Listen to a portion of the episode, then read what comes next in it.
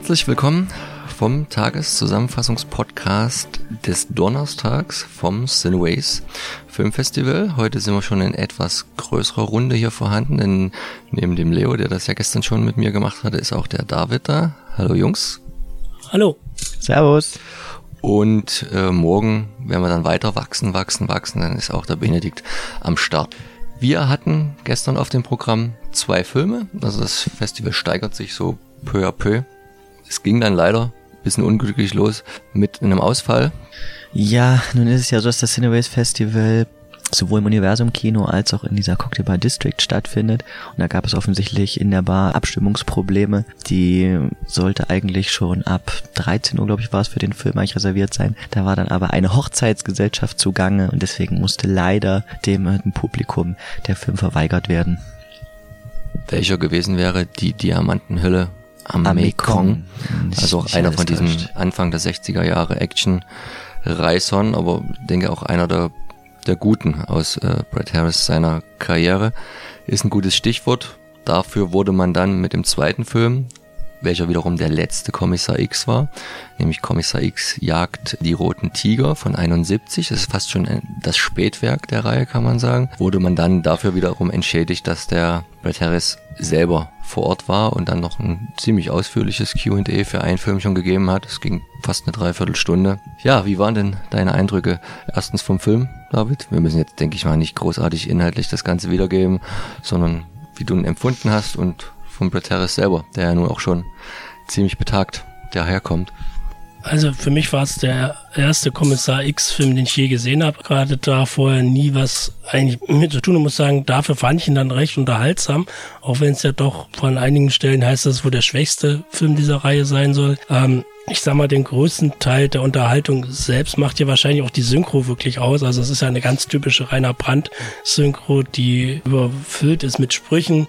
Das, denke ich mal, ist so vielleicht so der Knackpunkt. Ohne diese Synchro wäre es vielleicht gar nicht mal so unterhaltsam gewesen. Ansonsten war wie gesagt, Brett Harris ist ja mit dabei, Rainer Basedow als Deutscher ist auch mit dabei. Ja, also ich, wie gesagt, ich kann nicht groß so viel sagen, weil sehr habe ich mich mit der Reihe nicht beschäftigt, aber das, was ich gesehen habe, war wirklich unterhaltsam. Ein bisschen wenig Action war zu sehen dafür, dass es ja doch um eine Jagd auch gehen soll. War ein bisschen dialoglastig hier und da, aber wie gesagt, das hat halt diese Synchro einfach wieder rausgerissen, so dass es doch ein unterhaltsame 90 Minuten waren, die wir da gesehen haben.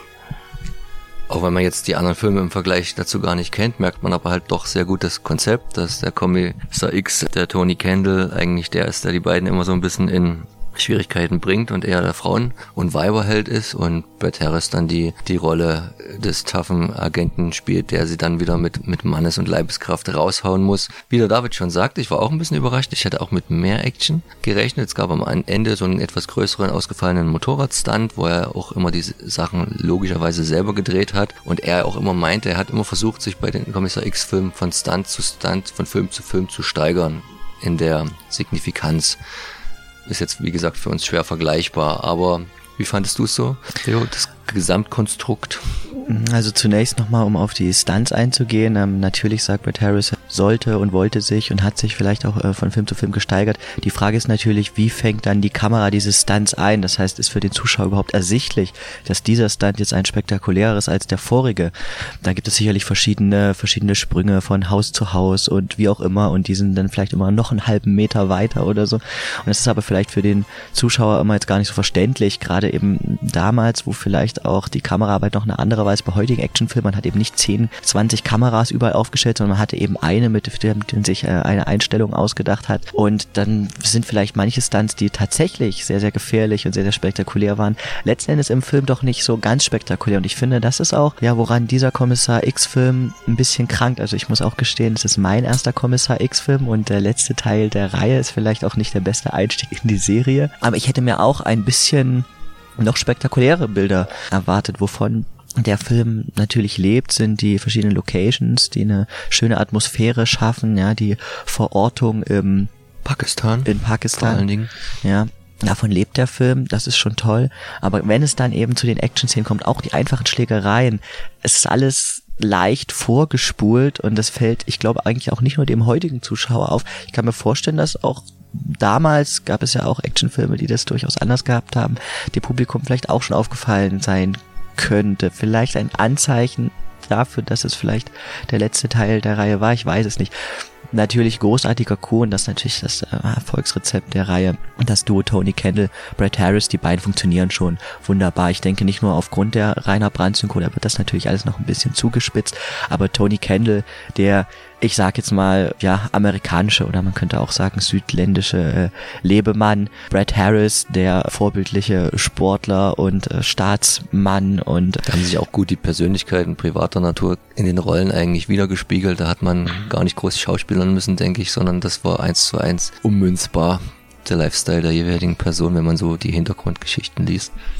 Absolut, ich denke, da hatten sich sowohl vor als auch hinter der Kamera zwei gefunden, die ja auch bis zuletzt, bis zu Tony Kennels Tod auch gerne auf äh, Fantreffen, Conventions ähnlichen sehr gut harmoniert haben. Genau, es war wahrscheinlich der letzte Teil der Reihe, weil erstens die Luft eh ein bisschen raus war, zweitens der Tony Kendall auch mit dem Harald Reindl der erstmalig hier inszeniert hat, überhaupt nicht zurechtkam. Und wenn dein, dein Hauptdarsteller, der ja Kommissar X heißt, sagt, ich habe keinen Bock mehr, die Filme zu machen, jetzt vielleicht auch unabhängig vom Regisseur, dann ist es natürlich der, der Grabstein für so eine Serie. Aber wahrscheinlich war auch wie aus so vielem, was in Italien, Deutschland, Europa derzeit gemacht wurde, nach fünf Jahren war die Kuh gemolken, bis keine Milch mehr gab und dann musste man sich neuen Gebieten zuwenden und deswegen der letzte. Bisschen mit einem weinenden und einem lachenden Auge wahrscheinlich für alle Beteiligten. Worauf ich jetzt doch nochmal hinweisen möchte, was mir immer noch nicht ganz aus dem Kopf geht von Kommissar X Jagd die Roten Tiger, sind zu Beginn des Films die Szenen, in denen sich die Jugendlichen oder Hippies äh, Heroin spritzen und tatsächlich, ich würde, bin äh, sehr gut im Wetten verlieren, aber ich würde doch beinahe meine Hand dafür ins Feuer legen, dass eben für diese äh, Szenen kein Make-up und äh, keine Schauspieler verwendet wurden, sondern dass sich tatsächlich äh, dort Personen äh, Drogen spritzen. Also wenn man sich das mal anschaut, sieht das doch sehr, sehr authentisch aus. Und das ist sicherlich etwas, was man heute in dieser Form nicht mehr sehen würde.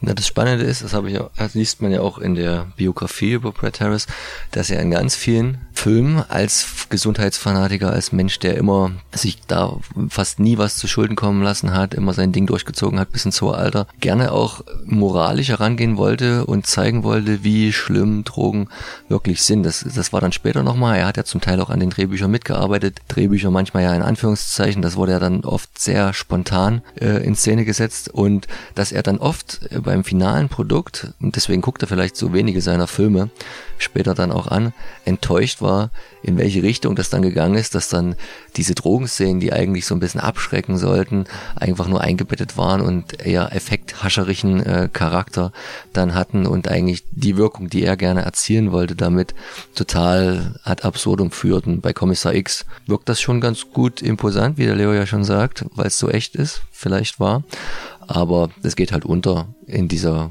Gangstergeschichte, dass es ja da eigentlich darum geht, dass ein Mann oder zwei Männer aus Amerika Richtung ausziehen, um endlich den Drogenfluss zu stoppen, der aus Richtung Pakistan kommt. Also da merkt man diese Naivität der ganzen Geschichte und dass die letztendlich natürlich auf Groschenheft Romanen basieren. Ne? Und was ein bisschen schade ist, ist halt, dass damit auch wirklich das, das, das große Genre-Kino Europas oder vor allen Dingen auch Deutschlands endete und dass wir da viel gehabt haben, wo man sich nicht zu sehr ernst nahm, zum Teil natürlich auch viel zu billig gekurbelt hat, aber wir hatten das und in den nächsten 30 Jahren kam ja natürlich sehr viel Autorenkino, das hat auch seine Daseinsberechtigung, aber man sieht ja, wo wir hin wir gekommen sind, dass man sich heute immer noch schwer tut, sowas mit wenig Mitteln wieder mal anzugehen, weil man direkt einfach nur die Angst hat vorm Scheitern.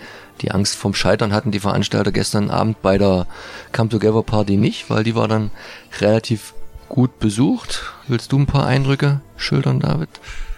Ja, also das war halt wirklich sehr, sehr gut besucht. Das waren vor allen Dingen vom James Bond Club halt auch schon viele da, die in Sakko und Frack vor Ort waren und sich dann halt mit Brad Harris, mit John Glenn, seiner Frau und auch mit Beatrice Libert entsprechend unterhalten haben. Es gab dann noch eine kleine Show nach gut zwei Stunden, wo dann nochmal ein Filmreel gezeigt wurde mit unterschiedlichsten Filmen aus allen möglichen Bereichen, das einfach nochmal den Sinn auch des Filmfestivals unterstreichen möchte, dass halt einfach ein Filmfestival für alle Richtungen ist. Und dann gab es halt auch von Brad Harris noch einen kleinen Zusammenschnitt, weil es dann auch die Übergabe des Awards gab. Und ja, da hat er sich auch sehr gefreut. Oder was meinst du, Leo?